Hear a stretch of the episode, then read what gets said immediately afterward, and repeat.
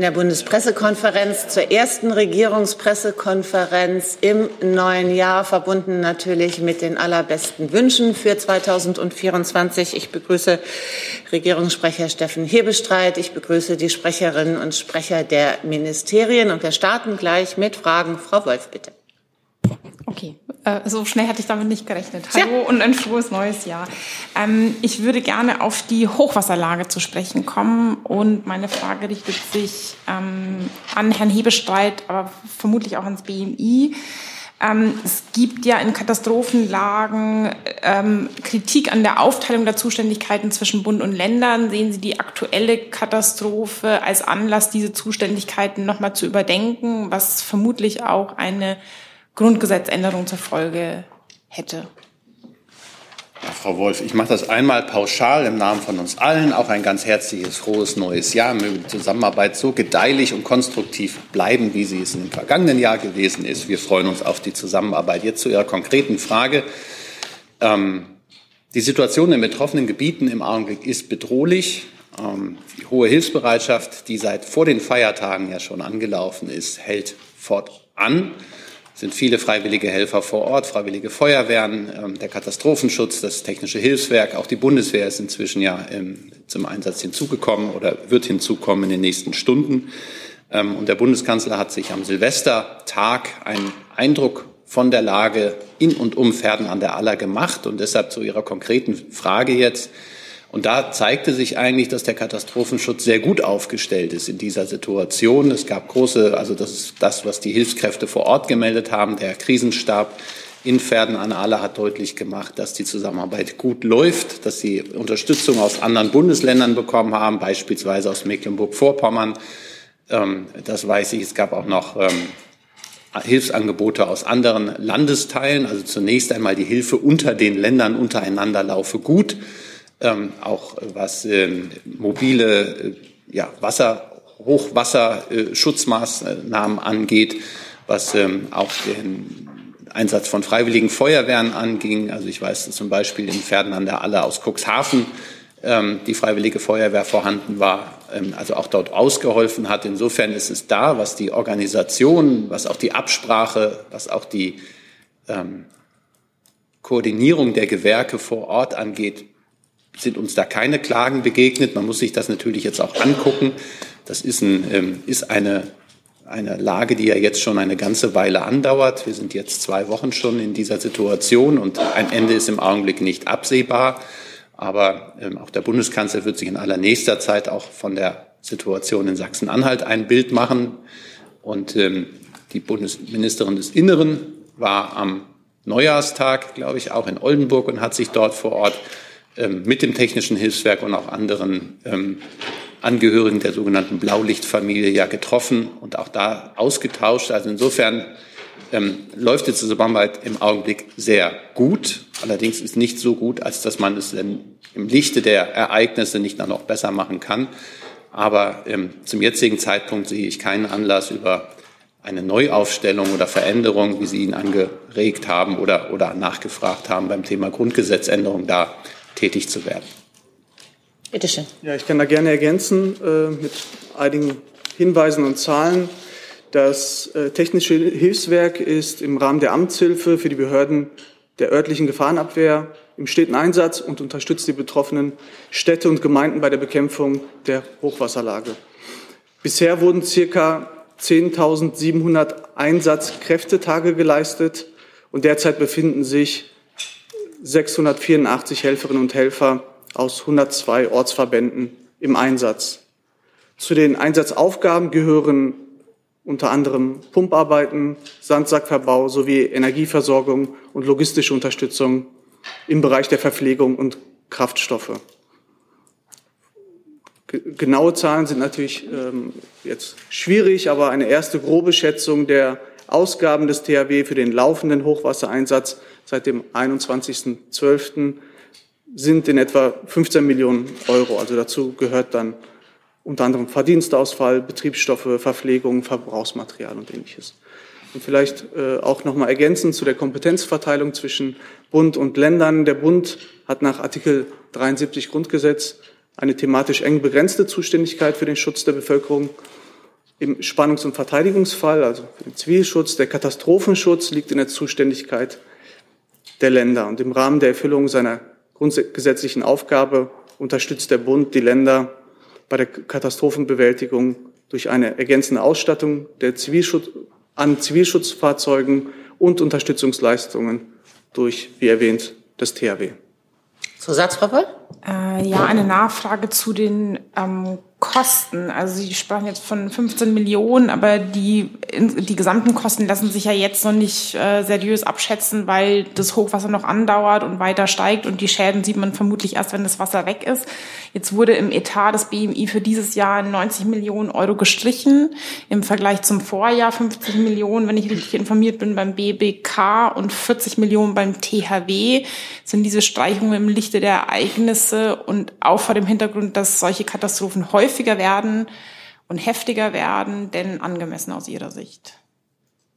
Also ich kann sagen, dass nach dem derzeit vorliegenden Entwurf zum Haushalt 24 dem THW knapp 402 Millionen Euro und dem BBK voraussichtlich 168 Millionen Euro zur Verfügung stehen werden und äh, geringere Haushaltsansätze äh, im Vergleich zum Beispiel zu 2022 stellen keine Kürzung dar.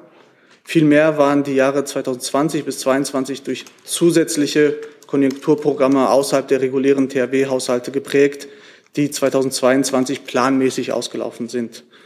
Im Vergleich zu dem relevanten Haushaltsansatz des Jahres 2019 mit 282 Millionen Euro seitens THW weisen die Haushalte 23 und dann ähm, äh, der Entwurf für 24 einen deutlichen Zuwachs auf.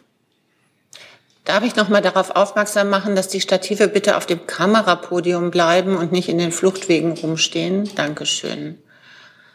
Ähm, Letzter Zusatz dazu, Frau Wolf? Wenn ich unmittelbar noch mal darf, also diese Konjunkturprogramme oder diese Sondertöpfe, die Sie angesprochen haben, die waren ja bedingt durch die Pandemie, durch die Flutkatastrophe im Ahrtal, durch den Krieg. Und wir haben ja jetzt wieder eine akute Lage. Also werden solche Lagen, die in Zukunft auch häufiger kommen werden, das ist ja ähm, unbestritten, ähm, werden solche Sondertöpfe oder Sonderprogramme dann nicht auch wieder notwendig und auch in diesem Jahr? Also mit einem Blick äh, in die nähere Zukunft kann ich sagen, dass die Einsatzfähigkeit des THW, ähm, also um oder anders angesetzt, um die Einsatzfähigkeit des THW weiter zu stärken, sieht das BMI auch Bedarf in den Haushaltsjahren 2025 folgende. Die Entscheidung darüber bleibt aber den regierungsinternen und anschließend parlamentarischen Haushaltsberatungen vorbehalten, denen ich hier nicht vorgreifen kann. Herr Schulze. Aus der SPD gibt es die Forderung, die Schuldenbremse wieder aufzuheben wegen des Hochwassers. Frage ans BMF, wie sieht man das bei Ihnen? Ähm, und auch anknüpfend an die vorherige Frage, auch in dem Fall, weil es ja in Zukunft häufiger vorkommen wird, äh, gibt es da bei Ihnen Überlegungen, wie man langfristig haushaltspolitisch mit den Gefahren umgeht? Also das wissen Sie ja, dass wir Äußerungen aus dem parlamentarischen Raum hier nicht kommentieren. Ganz allgemein kann ich dazu sagen, die Zuständigkeiten sind ja, wie sie auch eben beschrieben waren, dass die Länder für den Katastrophenschutz zuständig sind, der Bund aber natürlich unterstützt. Das hat ja auch der Kollege vom BMI eben äh, ausgeführt. Und dann ist es eben grundsätzlich noch möglich, äh, dass der Bund finanziell unterstützt, wenn solche Katastrophen ein Ausmaß von gesamtstaatlicher Tragweite annehmen wie das zum Beispiel im Ahrtal passiert ist. Aber das hatte ja Frau Wolf eben auch beschrieben, dass die Schäden ja in ihrer Gesamtheit noch gar nicht absehbar sind. Und deswegen ist das noch abzuwarten. Hier ist Hans, der informelle Alterspräsident hier. Aus Erfahrung geboren der Hinweis, es lohnt sich, Jung und Naiv zu unterstützen, per Überweisung oder PayPal. Guckt in die Beschreibung. Das ist gleich ein ganz anderer Hörgenuss. Ehrlich. Dann Herr Kollege zum Hochwasser. Ja. Bitte. Mario Kubina von der ARD. Herr Helbestreit, Herr Atta, ich habe Sie jetzt so verstanden, dass aus Ihrer Sicht der Katastrophenschutz in Deutschland im Großen und Ganzen auskömmlich finanziert sei und auch gut aufgestellt sei. Das Deutsche Rote Kreuz sieht es ja ein bisschen anders, sagt, man sei eben nicht voll einsatzfähig und es fehle an Material. Äh, deswegen nochmal die Frage an Sie. Meinen Sie denn perspektivisch, weil wir damit rechnen müssen, Kolleginnen und Kollegen haben es schon ausgeführt, dass solche Ereignisse eher zunehmen als abnehmen, dass das jetzt einfach so weiterlaufen kann oder ähm, braucht es vielleicht doch mal den großen Wurf, was die Finanzierung des Katastrophenschutzes in Deutschland betrifft? Das würde ich jetzt ein bisschen versuchen, differenziert sehen zu wollen. Die Frage von Frau Wolf ging ja eher in einer Frage, ähm, ob das grundgesetzliche ob wir grundgesetzlich an die Frage, wie der Katastrophenschutz organisiert wird, herangehen müssten, ob der Bund stärker in die Verantwortung gehen müsste. Grundsätzlich ist es so, dass der Katastrophenschutz Ländersache ist. Das hat auch viel mit den Gegebenheiten zu tun, mit den Kenntnissen vor Ort. Das sind die Kreisbrandinspektoren, das sind die äh, Landesbrandinspektoren, die vor Ort dort die Koordinierung übernehmen. Und insofern ist auch die Frage der Ausstattung in einer ersten Linie erstmal Sache der Länder. Und der Bund dann kann aber und tut das auch unterstützen. Und wenn wir jetzt auch im Zuge der Erkenntnisse, die wir ja noch im Augenblick gar nicht umfanglich vorliegen haben, zu einer Erkenntnis kämen, dass da etwas nicht auskömmlich finanziert wäre, dauerhaft und dass der Bund da auch in die, äh, mit in die Pflicht sich nehmen lassen würde, dann würde man auch das sicherlich äh, miteinander besprechen. Im Augenblick, glaube ich, geht es darum, äh, ganz akut Hilfe zu leisten, Unterstützung. Das ist äh, auch viele äh, Arbeitgeberinnen und Arbeitgeber, die ihre Angestellten freistellen, damit die als Angehörigen der Freiwilligen Feuerwehren dort im Katastrophenschutz tätig sein können oder als Angehörigen des Technischen Hilfswerkes. Auch das ist ein, eine echte solidarische Hilfe, die da getätigt wird. Wichtig ist, dass die Helferinnen und Helfer die nötige Unterstützung bekommen. Auch das Material, das haben Sie angesprochen. Ich habe auch die Äußerung von Frau Hasselfeld, ähm, äh, was das Deutsche Rote Kreuz angeht, wahrgenommen. Aber ich glaube, das ist eher perspektivisch zu sehen und nicht im akuten Fall. Und deshalb sollte ich, sollten wir das auch nicht miteinander vermischen. Und dann im letzten Punkt, das haben Sie ja auch schon gesagt, ähm, wie sich am Ende dieses Schadensereignis entwickeln wird, wenn ich es mal so technokratisch nennen darf. Also wie lange wir mit diesem Hochwasser zu tun haben, ob die Deiche alle halten oder ob es äh, noch größere Verwüstungen, Zerstörungen gibt, wie schnell es gelingen wird, das Wasser dann auch wieder zurückzudrängen aus den äh, Städten, aus den Land Landkreisen. Das wird sich dann alles zeigen. Und da hat dann auch diese Bundesregierung, wie auch die Regierung vor ihr, ja die Möglichkeiten im Rahmen des Grundgesetzes auch, gegebenenfalls zu reagieren, was finanzielle äh, Forderungen angeht, aber nur, wie gesagt, äh, und das hat der Kollege des Finanzministeriums ja völlig richtig beschrieben, wenn die Gegebenheiten dafür, die Grundlagen dafür gegeben sind, das ist zum jetzigen Zeitpunkt nicht absehbar. Zusatz, Herr Kollege? Eine Frage noch zu den Betreuungsmodulen, die das DRK ja auch nochmal adressiert hat. Zehn Stück seien geplant, eins davon äh, fast ausfinanziert, sagt Frau Hasselfeld. Frage ans BMI, was ist der Stand der Dinge und wann haben wir das Geld für die insgesamt zehn geplanten beisammen?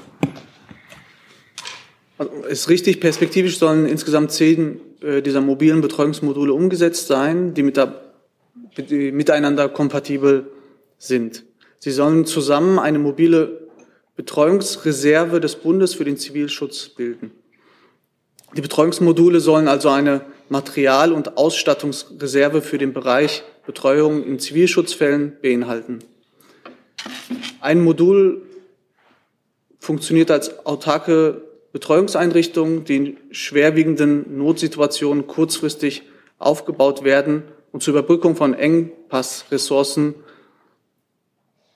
Grundbedürfnisse nach Obdach, Wärme, Wasser und Verpflegung sicherstellen kann. Sie soll im Bedarfsfall kurzfristig aufgebaut werden können. Dazu zählen beispielsweise Zelte, Feldbetten, Küchen, Stromgeneratoren, Heizgeräte, Tische, Bänke, Kühlcontainer, Fahrzeuge, Toiletten, Hygieneprodukte etc. Der Bund investiert weiter in das Projekt und das Pilotprojekt Laborbetreuung 5000 ist als erstes Modul im Aufbau und vollständig ausfinanziert, wie Sie schon angesprochen haben. Für ein zweites Modul wurden erste Beschaffungsprozesse begonnen.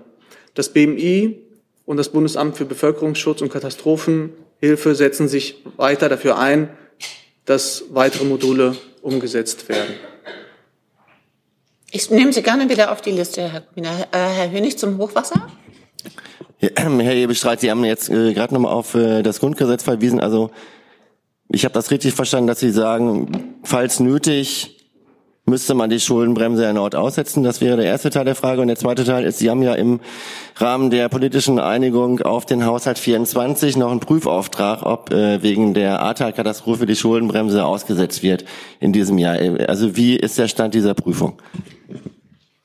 Die Prüfung läuft. Da gibt es keinen neuen Stand, den ich hier mitzuteilen habe. Und zum ersten Teil, das ist mir jetzt ein bisschen schnell. Ich habe lediglich gesagt, wenn es ein Schadens, drei, drei Ableitungen, wenn ein Schadensereignis von nationalem Ausmaße mit hohen Schadenssummen ähm, zu bewältigen wäre, dann würde der Bund sich davor auch nicht äh, vor seiner Verantwortung, vor seinem Beitrag drücken. Und dafür gibt es auch bestehende Mechanismen. So. Aber das heißt jetzt nicht, die Agenturmeldung Bund ist für Aussetzung der Schuldenbremse äh, wegen Hochwasser. Da, da, da die Differenzierung ist wichtig, sondern ist, jetzt müssen wir erstmal das, die Akutphase bewältigen. Ähm, da gilt unser, unsere Unterstützung, unser Dank all denen, die dort wirklich an den Deichen stehen. Wir haben das äh, am Sonntag auf sehr beeindruckende Art und Weise schon gesehen, was da auch, wie weit sich das Wasser da auch schon in die Landschaft hineingegraben hat, im wahrsten Sinne des Wortes. Bisher ist das, äh, ist, ist das noch glimpflich abgegangen, aber man weiß nicht, es dauert eine ganze Weile. Die Deiche werden, ziehen Wasser, weichen auf. Ähm, muss man sehen, wie lange sich das, äh, wie lange das hält. Äh, und äh, die Regenfälle lassen nicht nach. Insofern ist das eine Lage, die noch nicht bewältigt ist. Und nach dieser Akutphase, wenn wir die überstanden haben und absehen können, wie groß das Schadensbild ist und wie die, wie die ja, weiteren Entwicklungen sind, muss man sich dann die Zuständigen, das sind natürlich die Kommunen, das sind die Länder und auch das ist der Bund zusammensetzen und zu sagen, wie man mit der Situation umgeht. Und ähm, wenn dann eine so hohe Schadenssumme zusammenkommen sollte, was wir zum jetzigen Zeitpunkt nicht unterstellen, dann kann auch der Bund handeln. Kurze Nachfrage. Sie haben gesagt, ähm, der Kanzler reist nach Sachsen-Anhalt in die Hochwassergebiete, äh, irgendwie zum allernächsten Zeitpunkt, also morgen, diese Woche noch, oder können Sie das nochmal näher sagen, wann er da? Wenn ich mehr mitzuteilen habe, werde ich das zeitnah können. Zum jetzigen Zeitpunkt kann ich das noch nicht. Herr Jessen. Eine technische Frage, ähm, wo ich nicht weiß, an wen ich die äh, richten kann. Äh, die Deiche sind ja, wie wir jetzt gelernt haben, zum Teil so durchweicht, dass man gar nicht weiß, ob die überhaupt noch wieder zu stabilisieren sind oder neu gebaut äh, werden müssen. Wer wäre für die äh, Rekonstruktion dieser kritischen Infrastruktur zuständig, finanziell und organisatorisch? Sind das Länder oder gibt es da eine konzertierte Aktion, weil das zum Teil ja auch länderübergreifend passiert?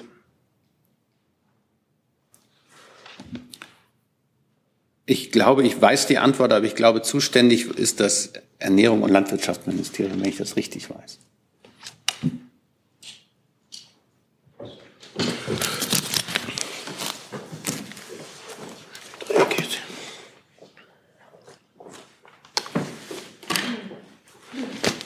Herr Hesse, könnten Sie die Frage bitte nochmal wiederholen? Ja, die Frage ist, ähm, die Deiche sind ja durch die ähm, längere Zeitdauer äh, der Belastung jetzt zum Teil durchweicht in ihrer Struktur innerlich zerstört. Man weiß wohl gar nicht, äh, ob sie wieder mit einfachen Mitteln durch Austrocknen oder so wiederhergestellt werden können oder ob da großflächig neu gebaut werden muss. Wer wäre dafür zuständig, organisatorisch und finanziell? Ist das Länderangelegenheit oder weil es ja auch länderübergreifend ist, ist der Bund damit im Spiel? Also tatsächlich sind äh, auch in diesem Fall die Länder zuständig. Es ist aber so, dass der Bund, ähm, und zwar schon relativ lange, äh, seit den 70er Jahren, äh, im großen Maße ähm, mitfinanziert. Äh, es sind ja recht teure Bauwerke. Äh, und zwar wird das ähm, über die GAK-Mittel ähm, realisiert. Und da ist es so, dass der Bund in der Regel, wenn ich mich jetzt nicht irre, etwa 70 Prozent der, der Kosten übernimmt. Danke. Dann habe ich eine äh, Fortsetzungs- oder Ergänzungsfrage ans BMU. Bei früheren Hochwassern äh, kam oft die Kritik aus Ihrem Haus, dass äh, bei den Eindeichungen natürliche äh, Fluträume geschlossen wurden, sodass äh, Wasser dort nicht äh, abgeleitet werden konnte. Gilt diese Kritik immer noch oder haben wir es jetzt mit einer anderen Situation zu tun, weil durch den Dauerregen eigentlich Wasser von überall kommt? Also ich ähm, ähm, das Wort und das Bild der Kritik, ähm, das möchte ich zurückweisen. Ähm, vielmehr stellt es sich aus unserer Sicht so dar, dass Bund und Länder gemeinsam erkannt haben, dass es eines vorsorgenden Hochwasserschutzes bedarf. Ähm, deshalb wurde vor zehn Jahren ja auch gemeinsam von Bund und Ländern die nationale Hochwasserschutzstrategie erarbeitet. Angespannte Hochwassersituationen wie die aktuelle zeigen aus unserer Sicht, wie wichtig es ist, diese Hochwasservorsorge weiter zu betreiben und auch in vorsorgenden Hochwasserschutz äh, weiter zu investieren. Es wurde vorhin schon angesprochen, dass ähm, in Zeiten der fortschreitenden Klimakrise wir uns selbstverständlich ähm, auf zunehmende äh, Extremwettersituationen einstellen müssen. Hochwasser ist da die eine Seite, die andere Seite sind eben äh, Dürren. Und beides kann sich auch bedingen.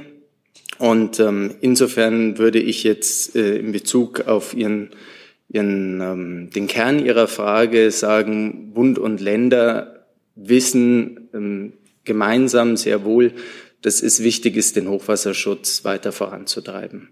Und als Teil dieser Hochwasserschutzstrategie ist auch vorgesehen, ein wesentlicher Teil, äh, raumgebende Flächen zu schaffen und ähm, mit äh, nach jetzigem Planungsstand, ähm, da kann ich Ihnen noch eine Zahl geben, werden insgesamt 33.000 Hektar Fläche für raumgebende Maßnahmen äh, vorgesehen äh, bundesweit. Und das würde zu einem Fassungsvermögen von rund einer Milliarde Kubikmeter neues Rückhaltevolumen führen. Herr Kubiner nochmal. Nochmal eine Frage ans BMI zu den Betreuungsmodulen. Herr Atta, habe ich Ihre Ausführungen vorhin richtig verstanden, dass es für das zweite und dann noch folgende Module letztlich keinen Zeitplan gibt? Da kann ich Ihnen jetzt keinen Zeitplan nennen, aber wie ausgeführt, äh, dass wir daran festhalten, diese zehn Einheiten umzusetzen. Frau Wolf nochmal.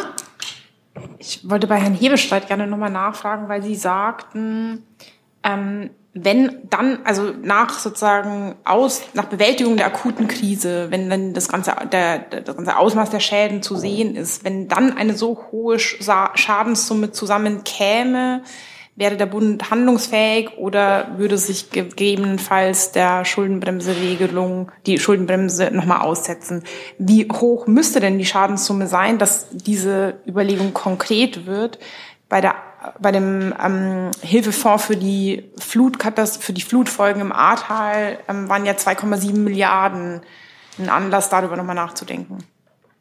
Ja, ehrlicherweise, glaube ich, haben wir beim ATA insgesamt ein, eine Summe von 30 Milliarden Euro ähm, ähm, an Schadensereignis äh, zugrunde gelegt. Und ähm, aufgrund der höchstrichterlichen Entscheidung von vergangenen November ähm, ging es jetzt, geht es jetzt um die Frage, ob der Teil, der für das Jahr 2024 vorgesehen ist, nämlich das sind die 2,7 Milliarden Euro, ob die ein, eine solche Ausnahme rechtfertigen. Das ist jetzt aber im Prinzip eine Folge eines Ereignisses, was schon ähm, einige Jahre her ist, zweieinhalb Jahre her ist, äh, wenn ich richtig gerechnet habe. Und insofern kann ich von dieser Stelle aus nicht spekulieren, Summe X ist es dann.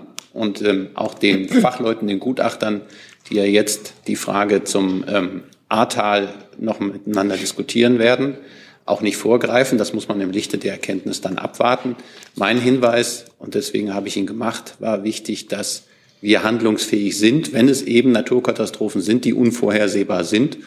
Und ähm, so ein Hochwasser war eben nicht vorhergesehen in den Planungen des Bundes für 2024. Herr Hennig nochmal zum Hochwasser. Ähm, ja, eine Frage an Herrn Kollertz. Ähm, es sind ja bereits Hubschrauber der Bundeswehr im Einsatz in Niedersachsen. Äh, gibt es da weitere Anforderungen? Wie bereiten Sie sich generell vor? Also richtig ist, dass wir äh, derzeit zehn Hubschrauber von Heer Luftwaffe und Marine bereithalten, um zu unterstützen. Auch etwa 100 Menschen stehen seitens der Bundeswehr bereit. Ähm, und das deckt auch den derzeitig äh, sichtbaren Bedarf für Amtshilfe ab. Ähm, darüber hinaus halten wir auch Infrastruktur bereit.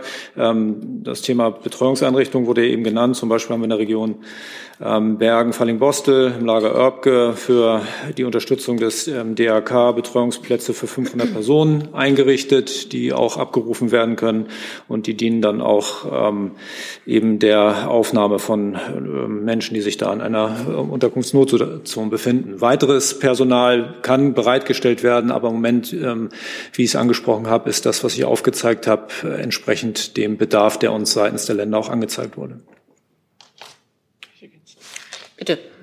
Vielleicht darf ich ergänzen, dass ähm, auch die Bundespolizei ähm, mit einem Transporthubschrauber unterstützt. Also konkret das Land Niedersachsen wird äh, seit dem 29. Dezember äh, mit einem Hubschrauber unterstützt. Der Hubschrauber wird für den Transport von Sand in sogenannten Big Bags eingesetzt, um insbesondere Deiche zu sichern und Deichbrüche zu verhindern.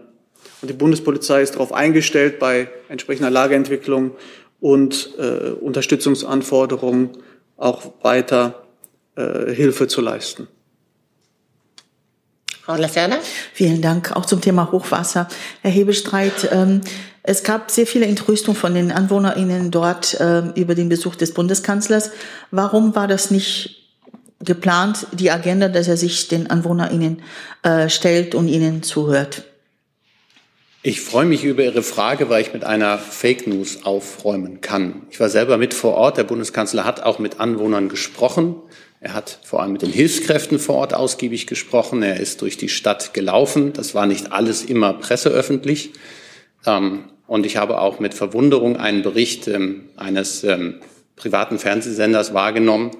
Tatsächlich gab es bei dieser Veranstaltung zwei Herren, die, der eine, der die ganze Zeit auf einem Fahrrad uns begleitet hat und immer wieder gerufen hat, dass er Herrn Scholz jetzt hier nicht gerne sehen würde und einen anderen Herrn, der gerufen hat und der Rest der Truppe sagte dann, auch der Umstehenden, die sollten jetzt mal die Klappe halten. Mhm. Ähm, das findet sich alles in der Berichterstattung dieses Senders nicht wieder. Das hat mich irritiert, aber ähm, vielleicht hat der Kollege, der da Bericht erstattet hat, das nicht mitbekommen.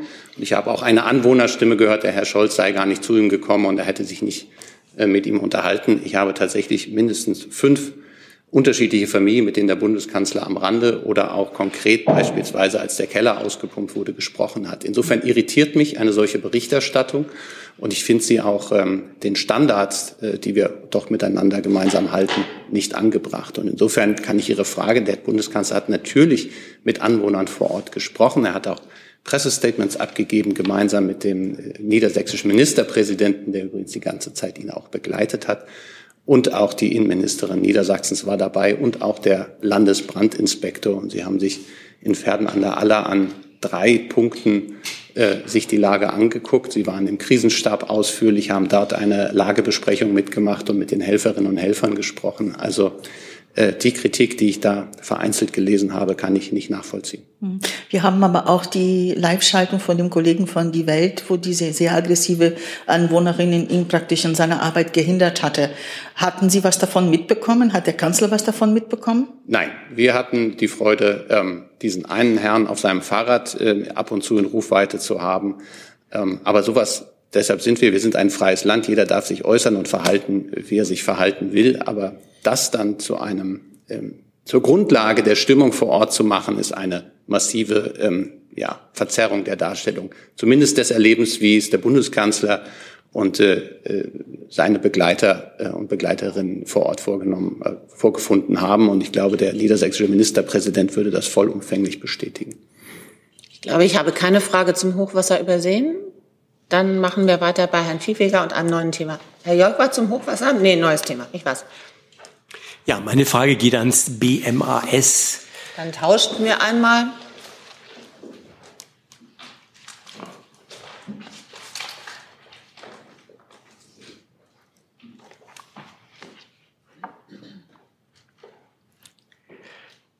Ja, Sie haben auf Ihrer Homepage jetzt die, die Studie von IFO und ZEW ähm, zum Bürgergeld kurz gesagt oder lang gesagt zur Reform der Transferentzugsraten und Verbesserung der Erwerbsanreize online gestellt. Meine Frage ist, es war ja ein Auftrag des Ministeriums, wie geht es jetzt weiter? Wie kann darauf reagiert werden? Ja, haben Sie vielen Dank für die Frage. Sie haben es im Kern schon richtig dargestellt. Die Parteien der Regierung haben sich im Koalitionsvertrag darauf geeinigt, dass eine Studie zu den Transferentzugsraten aufgestellt wurde. Dieses Forschungsvorhaben wurde nun den beteiligten Ressorts am 5. Dezember zugeleitet. Wir haben ihn jetzt auf unsere Homepage gestellt und derzeit läuft noch die Meinungsbildung innerhalb der Bundesregierung und es bleibt aber abzuwarten. Für uns als BMAS ist wichtig, mit Blick auf das Thema, dass wir immer darauf abzielen, Menschen in Arbeit zu bringen und eben nicht in Bezug vom Bürgergeld zu halten. Deswegen setzen wir auf Weiterbildung und Qualifizierung.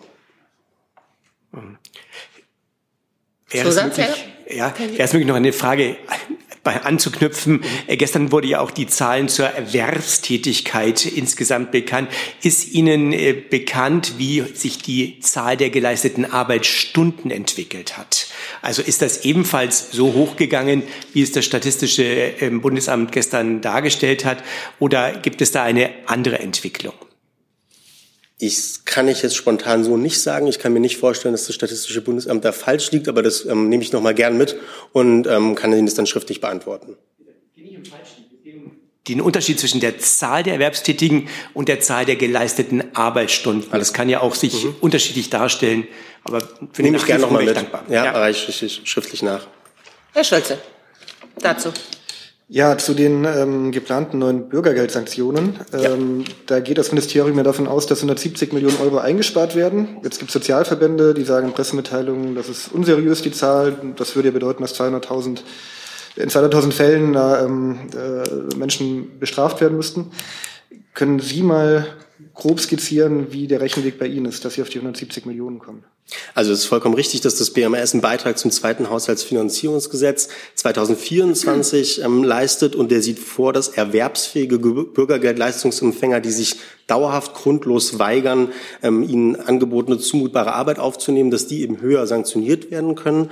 Mit Blick auf die ähm, Prognose, wie viel Geld, sozusagen wie viel Minderausgaben es dann beim Bürgergeld gibt, ist das natürlich ein Schätzwert. Richtig ist aber, dass wir seriöse Studien kennen, die darstellen, dass ähm, auch die sozusagen jetzt angekündigten Sanktionen eine Präventivwirkung, eine sogenannte exante Wirkung entfalten werden, sodass mehr Menschen auch nochmal die Arbeit aufnehmen. Und ähm, aufgrund dieser Annahmen sind dann auch die ähm, im Gesetzentwurf ähm, vorgesehenen 150 Milliarden an Einsparungen ähm, durchaus seriös. Es bleibt natürlich dann abzuwarten, wie sich das am Ende des Jahres darstellt. Aber haben Sie da einen konkreten Rechenweg, irgendwas, was Sie vielleicht auch nachreichen könnten? Nee, das kann ich im Moment nicht nachreichen. Das befindet sich ja noch in der Ressortabstimmung. Ich kann das erstmal nur so ähm, bestätigen. Dann Frau Kollegin mit einem neuen Thema. Ja, Henrike Rosbach, Süddeutsche Zeitung. Ich hätte eine Frage ähm, zur Ukraine an Herrn Hebestreit und ans ähm, BMVG zunächst. Ähm, es gab ja zuletzt sehr massive Angriffe auf die Ukra Ukraine seitens Russlands und ähm, dementsprechend auch erste Stimmen, die sagten, Deutschland müsse ähm, sich angesichts dieser russischen Taktik äh, noch stärker engagieren, also die Taktik offensichtlich auch die westlichen Waffenbestände zu dezimieren, ähm, sodass die Ukraine dann äh, Schwierigkeiten hat. Ähm, Herr Hebestreit, vor diesem Hintergrund gibt es im Kanzleramt vielleicht ein Umdenken mit Blick auf ähm, den Wunsch der Ukraine nach, nach Taurus-Lieferungen oder steht das nicht zur Debatte, egal wie die Lage sich entwickelt? Und ans ähm, BMVG. Also man weiß ja, was schon alles geliefert wurde von deutscher Seite, aber ähm, gibt es Überlegungen, was vielleicht noch zusätzlich möglich wäre oder wie man Engpässe besser überwinden kann beim Bereich Reparatur, Munition etc.?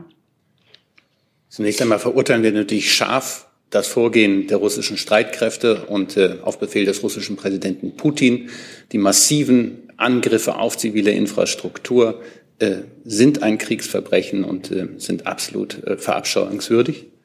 Und äh, die Bundesregierung hat frühzeitig gesagt, auch mit Blick auf das kommende, auf das jetzt angebrochene Jahr 2024, dass wir an der Seite der Ukraine stehen und alles, was uns möglich ist und was wir für verantwortbar halten, zu liefern. Das tun wir.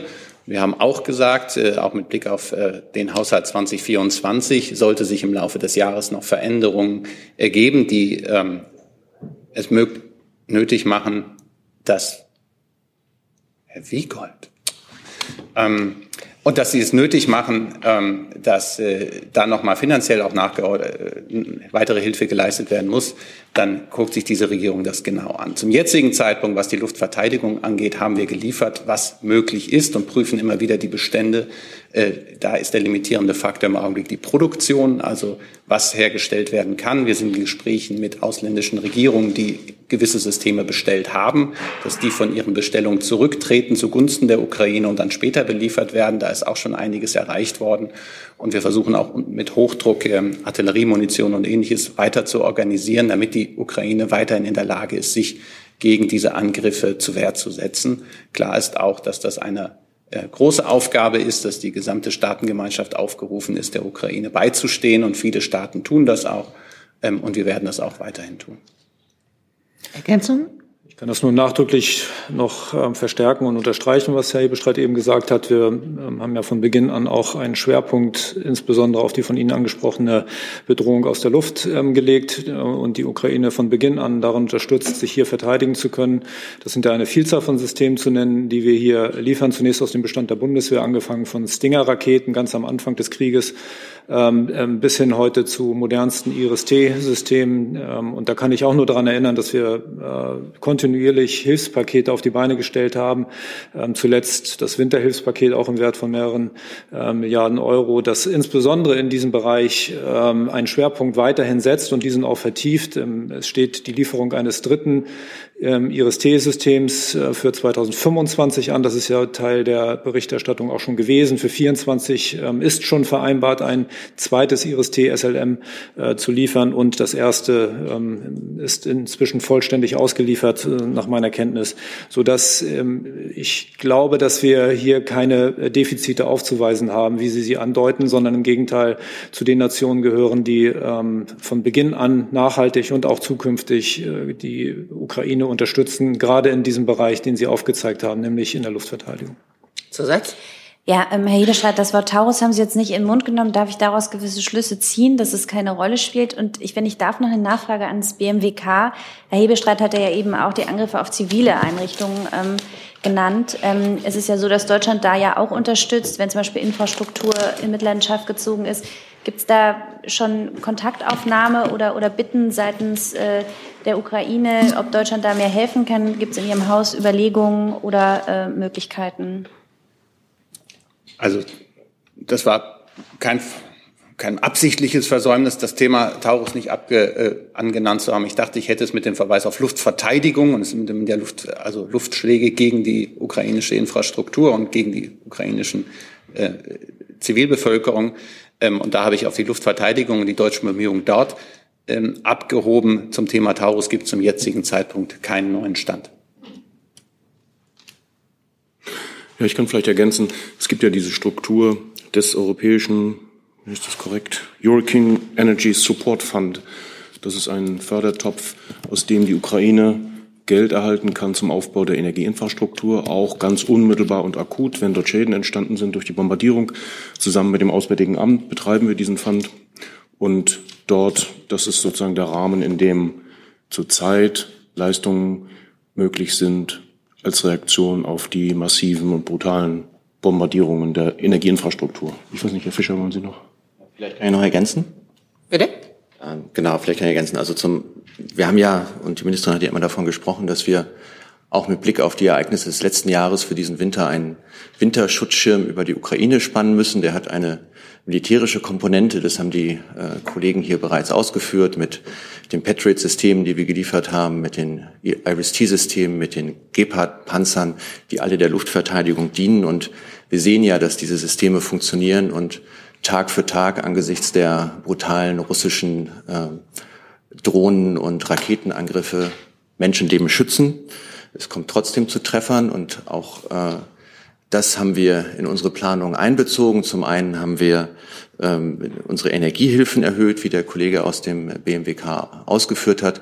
zuletzt im Dezember auf insgesamt 218 Millionen Euro, um die Energieinfrastruktur äh, in der Ukraine zu stabilisieren.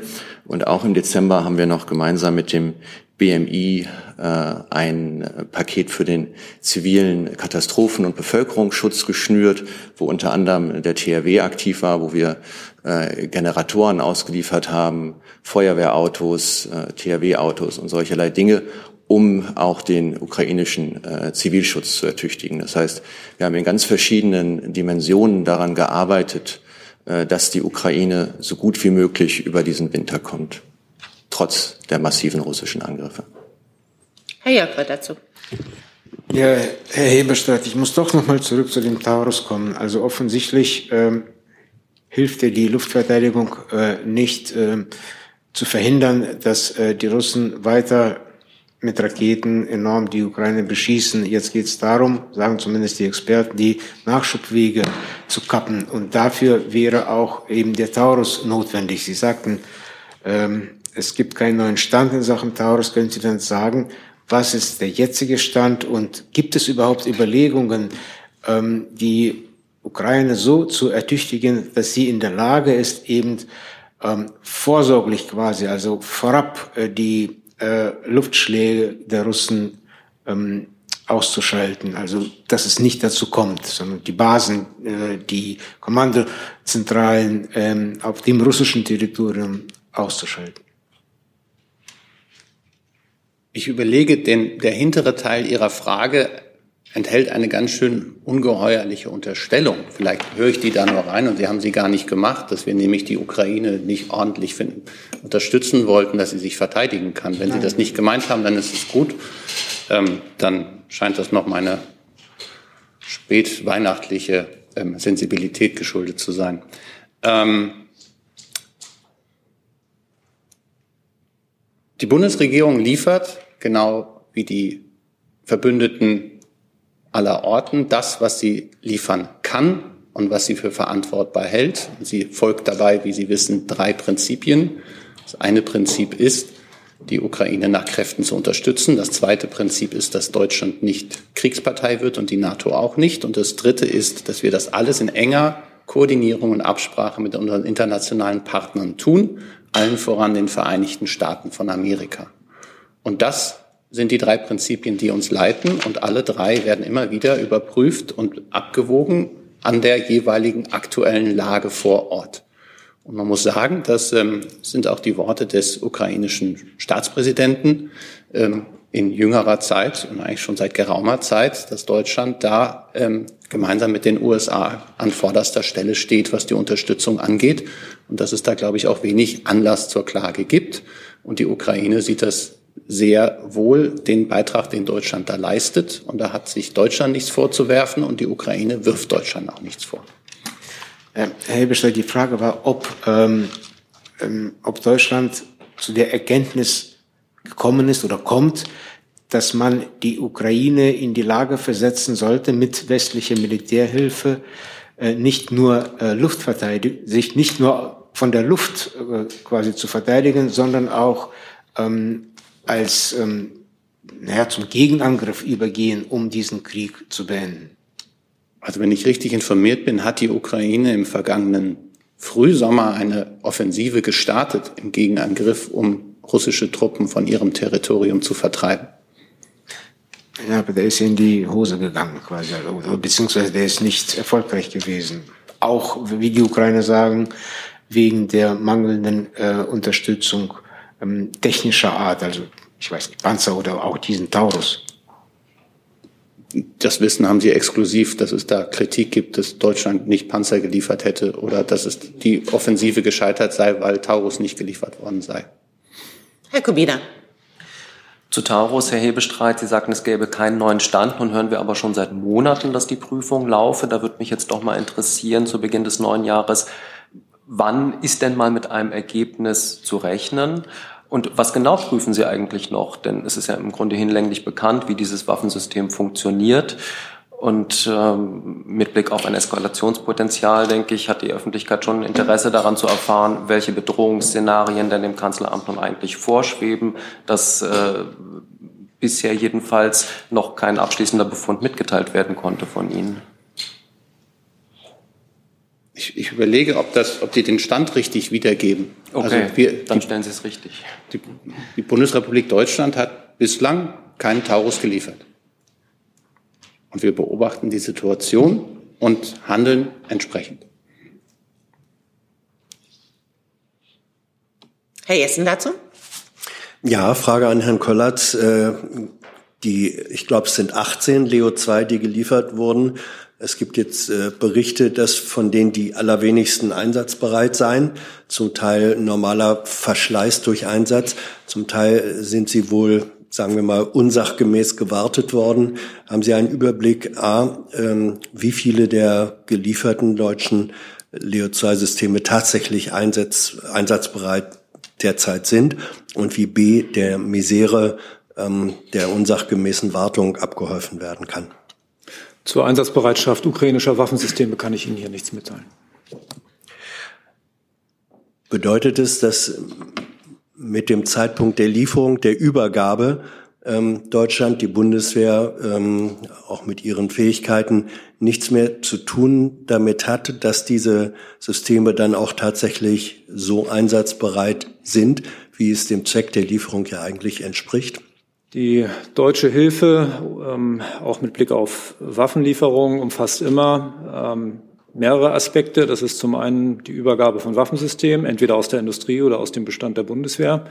Ähm, zum anderen eine Ausbildung, die dazugehört, hier in Deutschland ähm, aber auch äh, Munitions- und Ersatzteilpakete. Diese werden so ähm, dimensioniert, dass eine Anfangsbefähigung in jeglicher Hinsicht äh, vorhanden ist. Darüber hinaus unterstützen wir die sogenannten Instandsetzungshubs, die dann dafür sorgen sollen, dass ähm, Material, das einem Gefechtsschaden unterliegt, ähm, auch gewartet werden kann. Hier arbeiten wir eng mit der Industrie zusammen, die ähm, hier natürlich die entsprechenden Leistungen auch beistellen muss.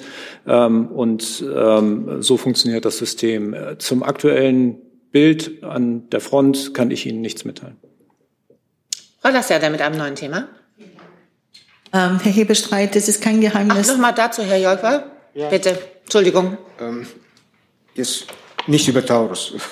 Ähm, Herr Hebestreit, bleibt denn die Bundesregierung bei ihrer eher ablehnenden Haltung, was die Gegenschläge der Ukraine auf russischem Boden oder auf russische Städte angeht? Beispiel Belgorod in den letzten zwei Tagen.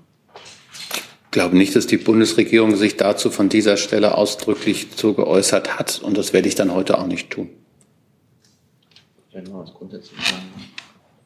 sagen Sie was grundsätzlich. Ja, also ich habe hier das äh, sozusagen so ein bisschen den Eindruck, dass das, dass das Bild äh, der Lage so sehr nach Doom und Gloom aussieht. Und ich meine, es ist zweifellos so, dass die, dass die Lage in der, in der Ukraine schwierig ist.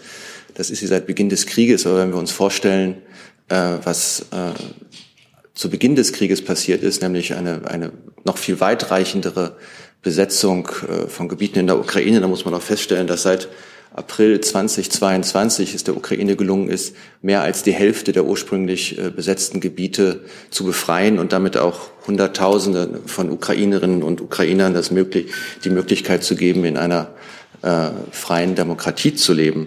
Und genauso ist es der Ukraine jetzt in den letzten Monaten gelungen, einen äh, Korridor über das Schwarze Meer äh, zu sichern, auch dank äh, einer verbesserten Luftabwehr, der dazu führt, dass der Weizenkrieg, den, die, den, die, den Russland äh, gegen die Ukraine begonnen hat, jetzt ins Leere läuft. Mittlerweile sind über 200 zivile Schiffe über diesen ähm, über die über das Schwarze Meer aus der Ukraine wieder rausgefahren und haben die Weltmärkte mit äh, Weizen versorgt. Und äh, genauso muss man ja sehen, dass die innenpolitischen Reformen in der Ukraine ähm, sehr weitreichend sind und unter Kriegsbedingungen durchgeführt worden sind, was sicherlich auch ein großer Erfolg ist, der dann letztlich in äh, der Aufnahme der EU-Beitrittsgespräche geendet ist. Also ähm, es gibt Schwierigkeiten, aber viele von diesen Dingen haben wir auch antizipiert, wie, den, wie, wie die Lage jetzt im Winter, dass es wieder zu massiven russischen Luftschlägen kommen wird und haben darauf reagiert. Insofern finde ich, ähm, wenn man das, das Bild der Lage zeichnet, muss man auch äh, den Beginn der russischen Aggression mit einbeziehen und schauen, wo wir heute stehen. Und ich glaube, im Februar äh, vor knapp zwei Jahren hätte keiner gedacht, äh, dass die Ukraine so weit kommt. Dann jetzt Frau Lasserde mit einem neuen Thema. Ja, vielen Dank. Äh, meine Frage zu der zu den Unruhen in Argentinien. Herr Hebestreit, äh, Herr Bundeskanzler hat nicht nur in seiner Brasilienreise, aber auch im Rahmen der Regierungskonsultation hier untermauert, wie wichtig ihm dieses Handelsabkommen zwischen der Europäischen Union und der Mercosur-Staaten und jetzt Argentinien hat angekündigt, dem BRICS, äh, dem BRICS-Block nicht beizutreten. Und während des gesamten Wahlkampfes hat Javier Milei gesagt, er möchte keine diplomatische Beziehung, nicht zu Bolivien, nicht zu Brasilien, nicht zu China. Und China hat schon Konsequenzen gezogen und hat schon den Geld dran gedreht. Beschäftigt der Bundeskanzler diese Entwicklung in Argentinien insofern, dass das Handelsabkommen jetzt noch in weiter Ferne gerückt ist durch das, diese CETA-Partie? Als der brasilianische Präsident äh, Lula da Silva Anfang Dezember zu den deutsch-brasilianischen Regierungskonsultationen in Berlin war, war das ja auch schon Thema auch einer Pressekonferenz. Und mhm, da, hat der ja. Bundes, da hat der Bundeskanzler nochmal deutlich gemacht, ähm, dass er zur Zusammenarbeit mit jedem, jeder Regierung, jedem Regierungschef bereit und in der Lage ist und äh, sich auch zuversichtlich gezeigt, dass es bald zu einer Kontaktaufnahme mit dem argentinischen Präsidenten kommen würde. Und alles Weitere werde man dann sehen und abwarten. Er bleibt dabei, dass das Mercosur-Abkommen ein Abkommen ist, das von dem sowohl Europa als auch die Staaten des Mercosur beide profitieren würden und dass es Zeit ist, zu einem Abschluss zu kommen. Das ist jetzt nicht gelungen. Die Hoffnung war ja noch, dass man das Anfang Dezember vielleicht hinkriegt. Ähm, die Hoffnung hat sich nicht erfüllt. Aber wie hat der brasilianische Präsident erzählt, er hat dreimal ist er vergeblich angetreten als Präsident und das ist ein viertes Mal gewählt worden wenn man es nicht weitergehe, muss man aufstehen und weiter kämpfen. Und genau das tut man auch für Mercosur. Hm. Nachfrage, ähm, wie ordnet der Bundeskanzler ein die Entwicklung in Argentinien grundsätzlich? Da muss ich ehrlicherweise gestehen, darüber habe ich mit dem Bundeskanzler in den letzten 14 Tagen nicht gesprochen. Mhm. Wir haben zwar über das eine oder das andere in der Sommer Weihnachtspause gesprochen, aber nicht darüber. Und insofern kann ich Ihnen da zum heutigen Zeitpunkt keinen klugen Ausdruck geben. Herr Wiegold? Ja, ans Auswärtige Amt. Äh, Herr Fischer, können Sie mal sagen, wie der Stand der Suche nach einer Rechtsgrundlage für eine wie auch immer geartete deutsche Beteiligung an einem Schutz der Handelsschifffahrt im Roten Meer aussieht? Ja, Herr Wiegold, lassen Sie mich vielleicht zu Beginn noch einmal ganz grundsätzlich sagen, dass die gewaltsamen Angriffe der Houthis auf die zivile Handelsschifffahrt massiv in die Sicherheit der internationalen Seeschifffahrt eingreifen und zentrale globale Handelswege gefährden und diese Angriffe völlig inakzeptabel sind und aufhören müssen. Sie wissen, dass es ähm, im EU-Rahmen die Prüfung verschiedener Optionen gibt, die wie sich die EU an, an dem Schutz der Handelsroute beteiligen kann und auch ihre Mitgliedstaaten. Da ging es zum einen, die Debatte haben wir ja äh, alle vor Weihnachten gesehen, um eine äh, Ausweitung der Operation Atalanta in Richtung äh, Rotes Meer. Nachdem sich da zunächst ein Konsens in Brüssel abzeichnete, hat dann ein Mitgliedsstaat ähm, ähm, doch Bedenken gehabt. Die sind bislang nicht ausgeräumt. Gleichzeitig wird in Brüssel jetzt äh, geprüft, ob man eine eigenständige EU-Mission für das Rote Meer auf die Beine stellen kann. Wir als Bundesregierung äh, wären dazu bereit und stehen dazu auch in engen Kontakt mit dem Europäischen Auswärtigen Dienst in Brüssel. Zusatz, Herr Wiegold? Ja, Zusatz, das heißt, andere Optionen als eine EU-Mission werden nicht betrachtet. Wir prüfen alle Optionen, die äh, völkerrechtlich und verfassungsrechtlich möglich sind. Ganz schnell bitte. Ist denn äh, eine Mission nach dem Vorbild von Counter Daesh aus Ihrer Sicht eine völkerrechtlich und äh, verfassungsrechtlich zulässige Option? Naja, an Counter Daesh haben wir uns ja beteiligt, aber trotzdem muss man halt sehen, dass das, dass das ja äh, Voraussetzungen hatte, die auch mit äh, Entscheidungen der Vereinten Nationen zu tun hatten. Frau Kollegin, bitte. Frau Kollegin? Dunkel von der ARD. Ähm, Thema Haushalt und Landwirtschaft. Es gab ja vor der Weihnachtspause große Proteste der Bauernschaft Ähm, hat sich Dann da- müssten wir, glaube ich, noch mal tausch, tauschen, wenn Sie das Landwirtschaftsministerium haben oder. BMF. Also es geht darum, ob irgendwo Geld gefunden wurde, um das eventuell abzuwenden, die Kürzungen im Haushalt.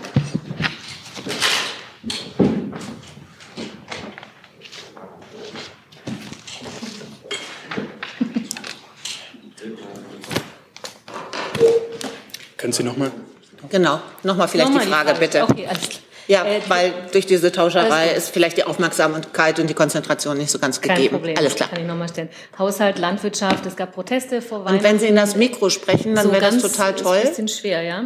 Ja. Äh, es gab äh, Proteste der Bauernschaft äh, vor Weihnachten, äh, was die Kürzung des Agrardiesels und äh, der Kfz-Steuer das anbetraf, anbetrifft. Ähm, gibt es da einen neuen Sachstand? Ähm, ist Geld gefunden worden über Weihnachten, wie man die beiden Kürzungen eventuell abwenden könnte? Äh, genau, es gibt da keinen neuen Sachstand zu dem, was wir hier schon äh, kommuniziert haben. Die Gespräche laufen intern. Die Einigung zum Haushalt wird jetzt äh, technisch und rechtlich umgesetzt. Und wie gesagt, dazu laufen die internen Gespräche. Da kann ich keinen neuen Stand dazu mitteilen. Gut, ich, also ich kann im Grunde auch nichts wirklich ergänzen. Also der Minister hat sich ja ähm, ja doch an einigen Stellen äh, dazu eingelassen, äh, wie er äh, auf die auf die Angelegenheit schaut. Und äh, natürlich gab es jetzt im Nachgang, also vor allem ähm, ähm, der, der Proteste, die ja dann äh, vor Weihnachten stattfanden, auch noch äh, diverse Gespräche. Aber von dieser Stelle gibt es jetzt auch keinen, keinen neuen Sachstand, den wir berichten können. Herr Viehweger dazu. Ja, Herr Keller, mich würde noch interessieren, bis wann werden denn die Formulierungshilfen fertig, die ja derzeit im, im Ministerium vorbereitet werden? Daran wird, wie gesagt, gearbeitet. Ich kann Ihnen aber, da bitte ich um Ihr Verständnis, noch keinen Zeithorizont nennen. Nur demnächst ist ja auch der Bundestag an der Reihe. Insofern wäre das ja wohl ein Enddatum, oder? Sie können davon ausgehen, dass allen daran gelegen ist, die Gespräche zeitnah abzuschließen. Aber wie gesagt, ich kann jetzt keine Daten hier ins Schaufenster stellen. Da bitte ich um Verständnis. Ein neues Thema, bitteschön. Das leuchtet nicht, ne? Nein, So, jetzt, jetzt. jetzt geht's.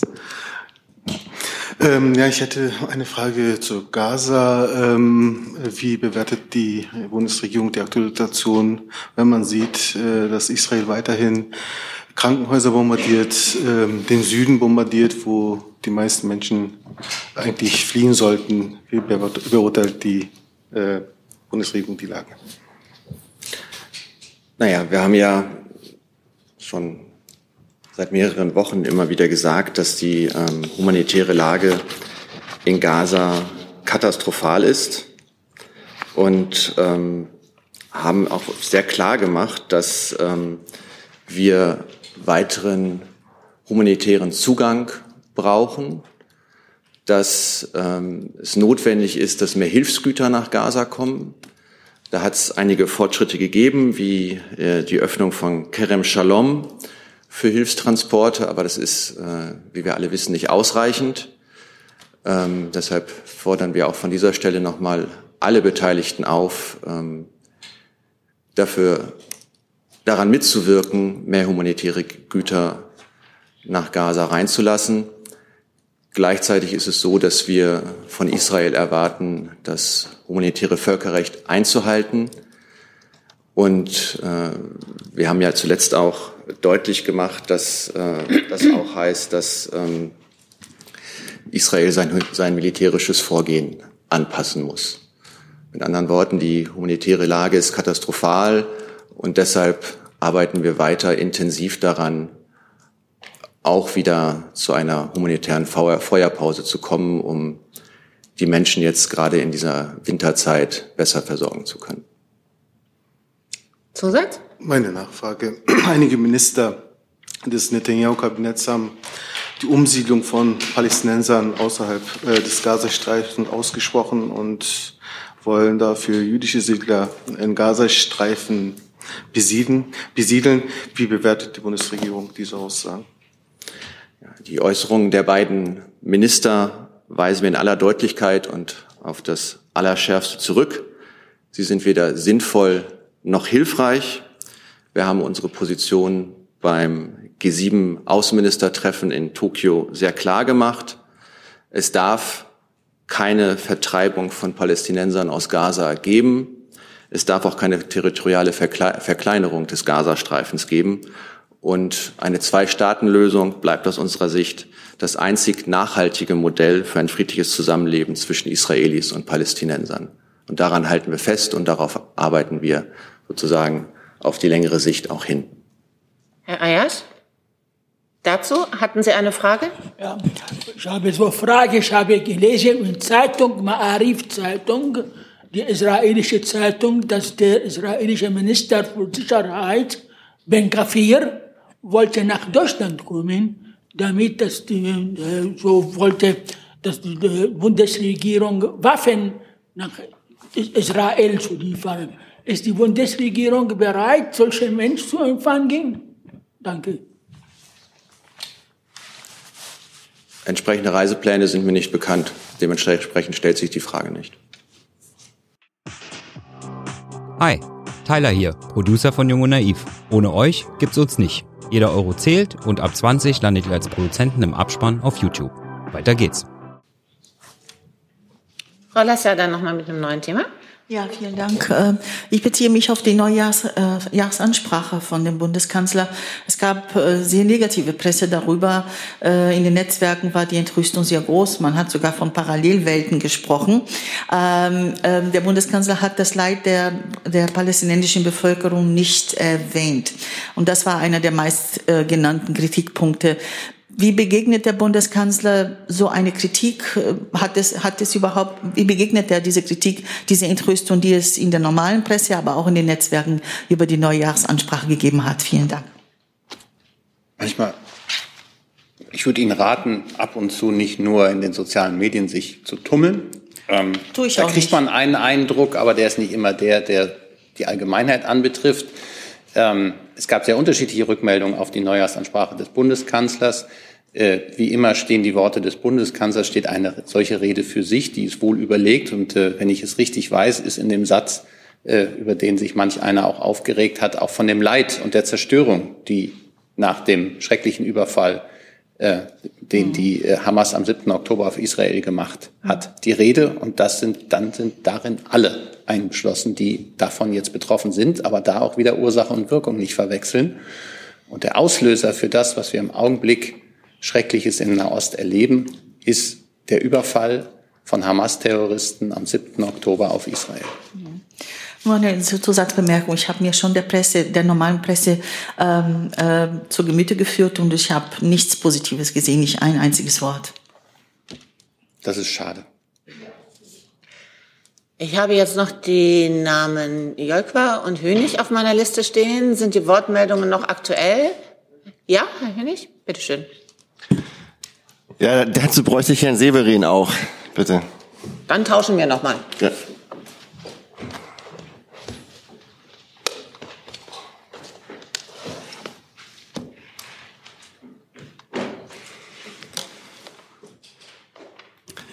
Ja, es geht um äh, Galeria Karstadt Kaufhof. Da droht ja jetzt eine neue Insolvenz im Zusammenhang mit dem Zusammenbruch des, des äh, Signa-Imperiums. Inwieweit ist die Bundesregierung mit dem Fall Galeria Karstadt Kaufhof befasst? Das, muss, das tut mir leid, das muss ich Ihnen nachliefern. Ich kann das nicht in der genügenden Präzision jetzt vorführen. Dann liefern wir das nach, möglichst im Laufe des Nachmittags. Ja, das geht schnell. Das ist ja auch nicht so viel, aber ich mag es jetzt nicht improvisieren. Ja gut, die, die Frage wäre, wäre natürlich, ob die Bundesregierung äh, grundsätzlich bereit ist, Galeria Karstadt Kaufhof zu stützen mit Bürgschaften. Das werde ich nachliefern. Dann sage ich Dankeschön für diesen Mittwochmittag. Jetzt musste ich mal überlegen, welcher Wochentag heute ist. Wir sehen uns wieder am Freitag. Bis dahin, vielen Dank.